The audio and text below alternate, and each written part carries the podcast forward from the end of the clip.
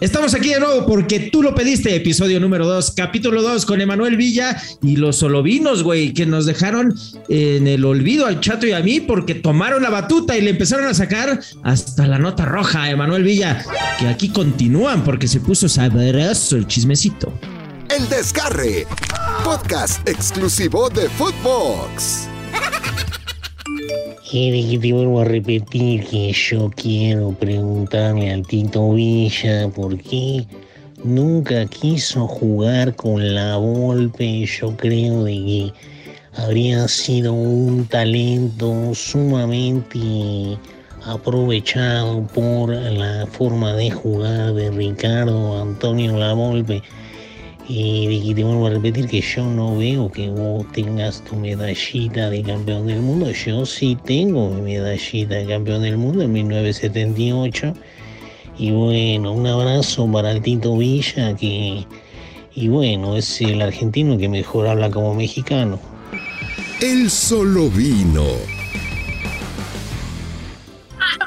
No mames, ya está la Volpín. No mames. Qué belleza, qué joya. Bienvenidos al episodio 2, porque tú lo pediste parte 2 del desgarre con el solo vino. Estos güeyes que tú estás escuchando, que incluso ya imitan a Ricardo Antonio Lavolpe, pues le están preguntando cosas al Tito Villa, que ya nos ha dejado varias frases en el tintero que ningún pinche periodista que ha sacado el Pulitzer le ha sacado acá. Le han hilado fino, eh, con picante, como dice el Tito. Pero que te vuelvo a repetir, ¿qué, ¿qué pasa, mi Tito? Bienvenido al capítulo 2. ¿Por qué nunca te dirigió el bigotón? ¿No? ¿Qué opinas de, no del bigotes? No coincidimos, Pipe, gracias, gracias. Y mira, dicen que eres el argentino que mejor habla como mexicano, güey. Pues eres mexicano también. Es que tú sabes que los vestidores, este, los vestidores del fútbol mexicano te hacen aprender rápido. Son cabrones los vestidores. El, el tema es. Ahí se aprende, se aprende primero lo, lo, lo, lo, feo, lo sucio, lo desagradable, pero, pero, pero se pule uno rápido, se va puliendo uno rápido. Pero es lo que tienes una rápida. Tengo una anécdota, tengo una anécdota cuando llegué al Atlas, este, porque acá se puede decir cualquier cosa, sí, ¿no? Güey, estás en el desgarre, no mames. Bueno, pero entonces, a ver, una de las primeras cosas que, que, que yo empecé a involucrar este, en mi vocabulario fue el no mames. yo lo agarraba el no mames como que, güey, no me jodas, no, no pero sin, te, sin este, tal vez manifestar que el no mames va referenciado a algo, ¿no? Y todos sabemos a qué. Entonces, un día vamos a comer a un, resta un restaurante este, con, el, con eh, Rubén Romano y, y, un par de, de jugadores ahí de, de, del equipo. Eh, y entonces se acerca la, la, chava y no sé qué, y una, una chava, ¿no? Y pidió un, autógrafo, pero, pero jovencita la chava, muy jovencita.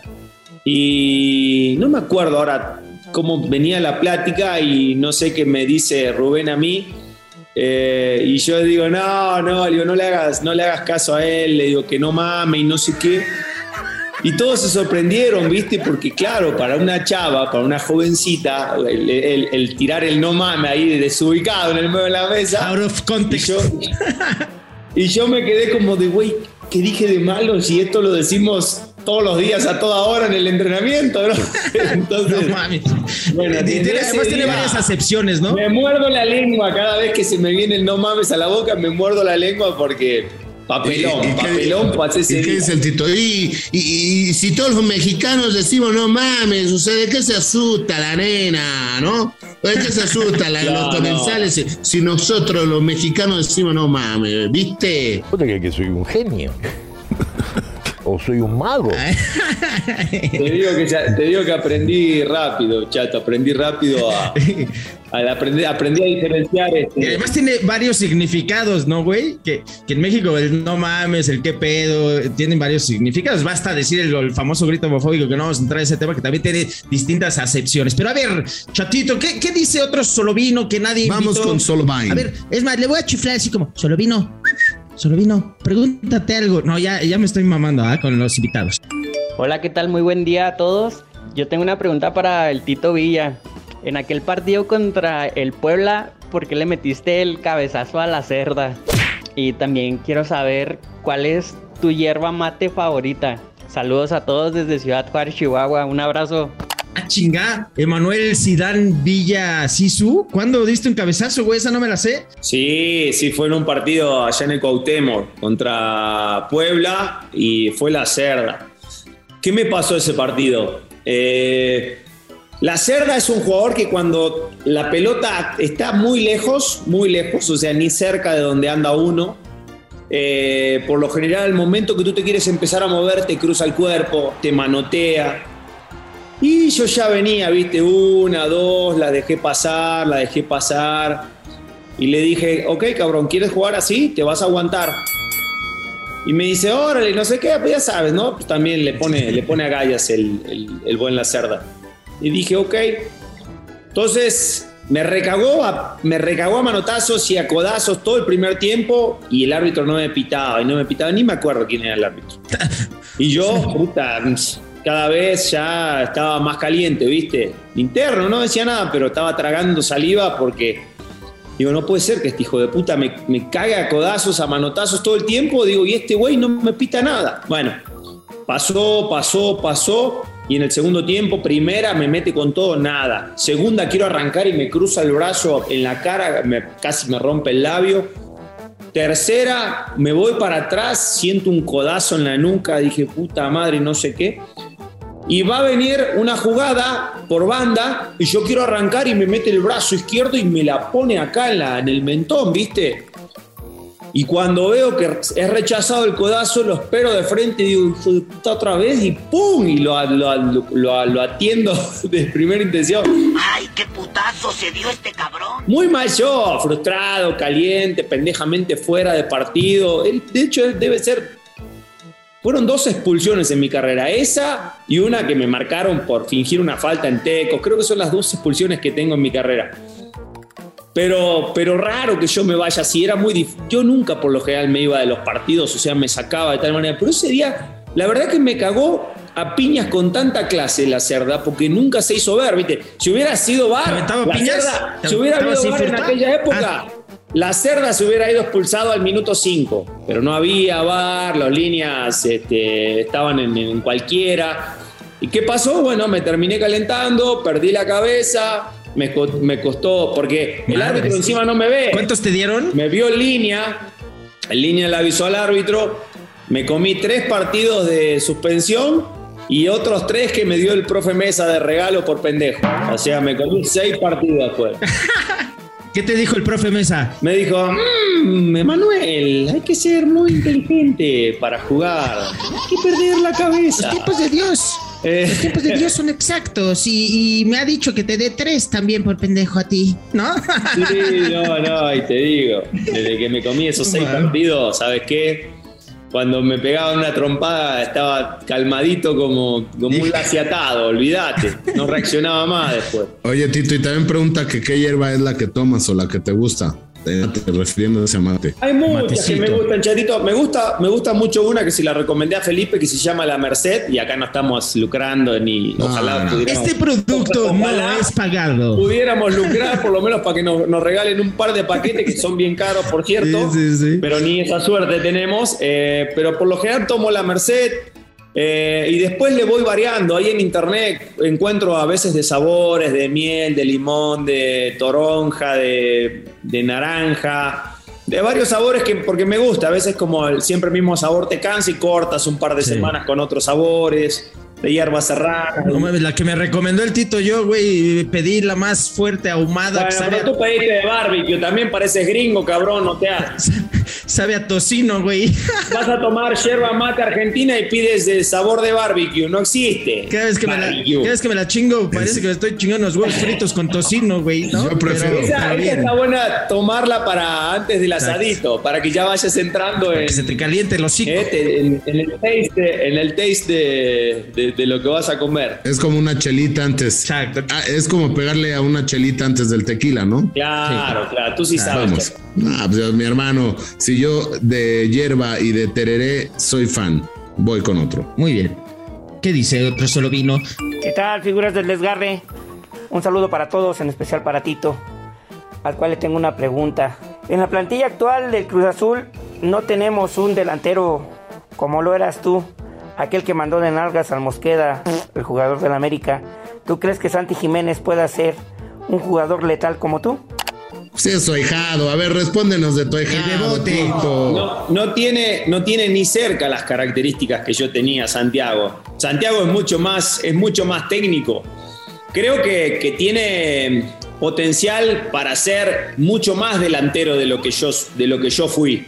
Eh, yo, yo me considero un tipo técnicamente nacido limitado, pero que fui evolucionando y mejoré mucho con el correr del tiempo. Muy enfocado a mi posición, me topé con entrenadores que, que me hicieron evolucionar mucho en mi posición. César Luis Menotti, eh, el profe Enrique Mesa, eh, ni hablar Víctor Manuel Bucetich. Uno nunca deja de aprender, ¿eh? por más que pasen los 30 años, siempre está la posibilidad de, de seguir aprendiendo. En el Bebote yo veo muchas cualidades, eh, es un tipo muy técnico, le gusta entrar mucho en contacto con, con, el balón. Yo era un tipo que por lo general fungía mucho más de poste y siempre intentaba hacer mucho más referencia.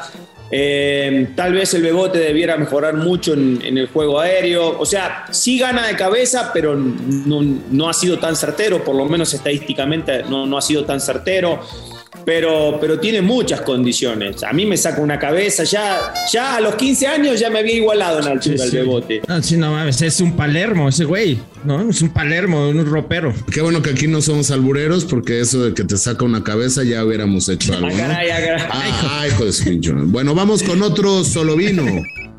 Hola, hermosos. Mi nombre es Ivonne. ¿Cómo están? Saludos a todos.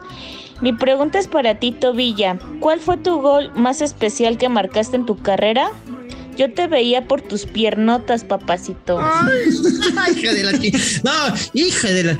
¿Ves, güey? Pinche rompecorazones, güey. Porfa, porfa, me pasan al rato el número de Ivonne. Los van, qué galán. ¿Desde qué número está llegando el el, el, Tito anda libre, ¿eh? ¿eh? Estamos en época de vaca flaca, no podemos regalar nada, pero bueno, este pinche Tinder, el desgarre, ¿no? Muy bien, a huevo. Vamos a hacer una sección del Tindergarre.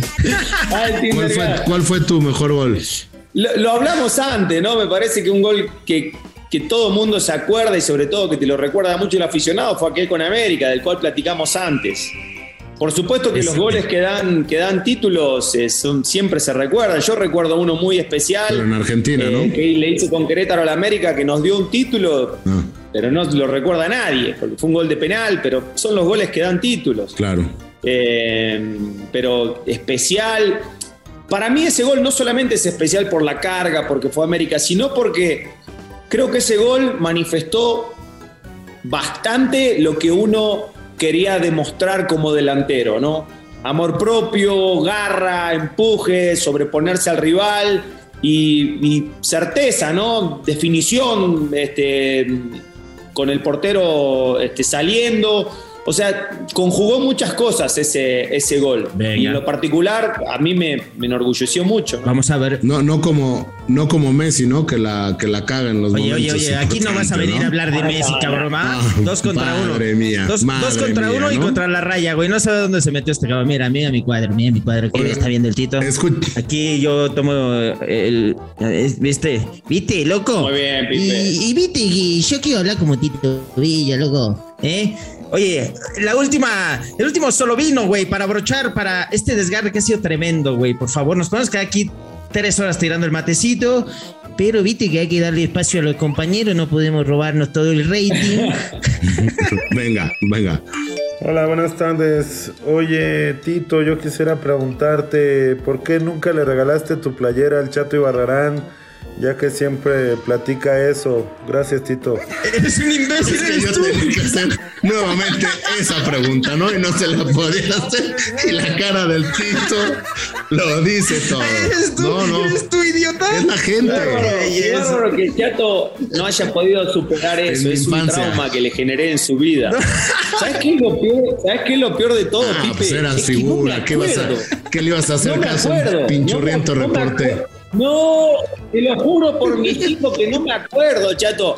Mirá que yo soy un tipo que te vuelvo a insistir. Siempre te voy a hablar con la verdad. Puedo, puedo estar equivocado, Azatá, pero siempre te voy a decir mi verdad. Y no me puedo acordar del día. Mirá que lo busqué en mi cabecita. A ver, Diego, a ver, a ver, a ver. Güey. No, nunca apareciste en la memoria del Tito. Decir, ¿en qué momento este güey me pidió la camiseta? ¿Eh? Quiero escuchar otra vez a Juan Carlos X no, si- si- o, al, si lo- o al Ibarrarán A ver. X ese que, que- no, a ver. ¿Desde qué número viene este mensaje? A ver. Si lo pones, si lo pones en, en- como Juan Carlos X, ya, es- ya está detenido, ¿no? Mejor digamos Juan, un Juan Carlos, ¿no? A ver. A ver, pásame ese número, güey. Se parece un poco, a ver.